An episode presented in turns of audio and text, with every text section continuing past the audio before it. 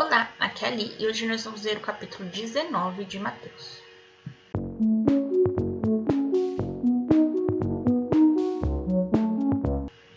Bem-vindos aos Novenáticos e hoje nós vamos ler o capítulo 19 de Mateus. A gente vai começar uma segunda parte do Evangelho de Mateus chamado Ministério de Jesus na Judeia, que vai do capítulo 19 até o capítulo 25. Após estes discursos, Jesus deixou a Galiléia e veio para a Judéia, além do Jordão. Uma grande multidão seguiu e ele curou seus doentes. Debate sobre o matrimônio. Os fariseus vieram perguntar-lhe para pô-lo à prova. É permitido a um homem rejeitar sua mulher por um motivo qualquer?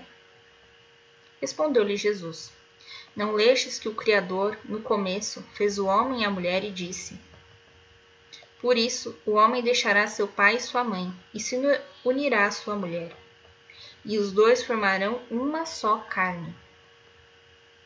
Assim, já não são dois, mas uma só carne.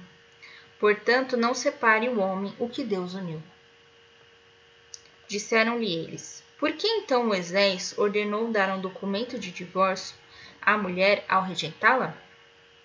Jesus respondeu-lhes: É por causa da dureza de vosso coração que Moisés havia tolerado o repúdio das mulheres, mas no começo não foi assim.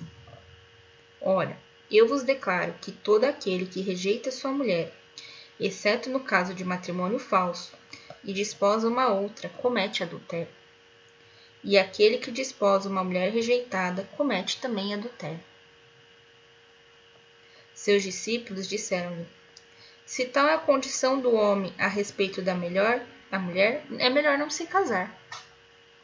Respondeu ele: Nem todos são capazes de compreender o sentido dessa palavra, mas somente aqueles a quem foi dado.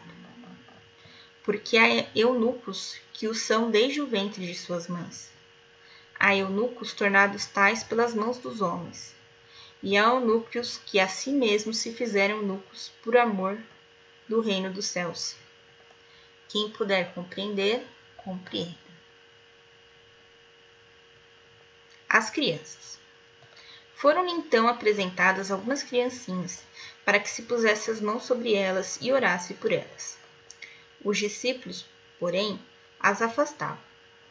Disse-lhe Jesus: Deixai vir a mim estas criancinhas, e não as impeçais, porque o reino dos céus é para aqueles que se lhes assemelham. E depois de impor-lhe as mãos, continuou seu caminho. O jovem rico. O jovem aproximou-se de Jesus e perguntou: Mestre, que devo fazer de bom para ter a vida eterna? Disse-lhe Jesus: Por que me perguntas a respeito do que se deve fazer de bom? Só Deus é bom. Se queres entrar na vida, observe os mandamentos. Quais? perguntou ele. Jesus respondeu: Não matarás, não cometerás adultério, não furtarás, não dirás falso testemunho. Honra teu pai e tua mãe. Amarás teu próximo como a ti mesmo. Disse-lhe o jovem: Tenho observado tudo isso desde a minha infância. Que me falta ainda? Respondeu Jesus: Se queres ser perfeito, vai, vende teus bens, dá aos pobres, e terás um tesouro no céu. Depois vem e segue-me. Ouvindo essas palavras, o jovem foi embora muito triste, porque possuía muitos bens.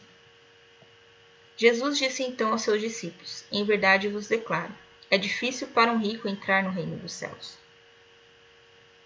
Eu vos repito, é mais fácil um camelo passar pelo fundo de uma agulha do que um rico entrar no reino de, dos céus. A agulha aqui é uma fresta que fica entre, a, entre as rochas, tá bom? Não é a agulha de costurar. Versículo 26. Não, versículo 25. A essas palavras, seus discípulos, pasmados, perguntaram: Quem poderá então salvar-se? Jesus olhou para eles e disse: Aos homens isto é impossível, mas a Deus tudo é possível. Pedro, então, tomando a palavra, disse-lhe: Eis que deixamos tudo para te seguir. Que haverá então para nós? Respondeu Jesus: Em verdade vos declaro: No dia da renovação do mundo, quando o Filho do Homem estiver sentado no trono da glória, vós que me haveis seguidos estareis sentados em doze tronos, para julgar as doze tribos de Israel.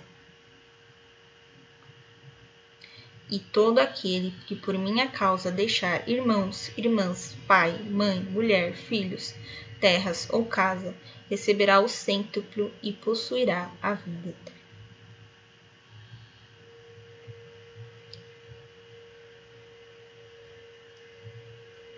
Muitos dos primeiros serão os últimos, e muitos dos últimos serão os primeiros. Amanhã vamos ler o capítulo 20. Um beijo, um abraço, que a paz de Cristo esteja convosco e o amor de Maria.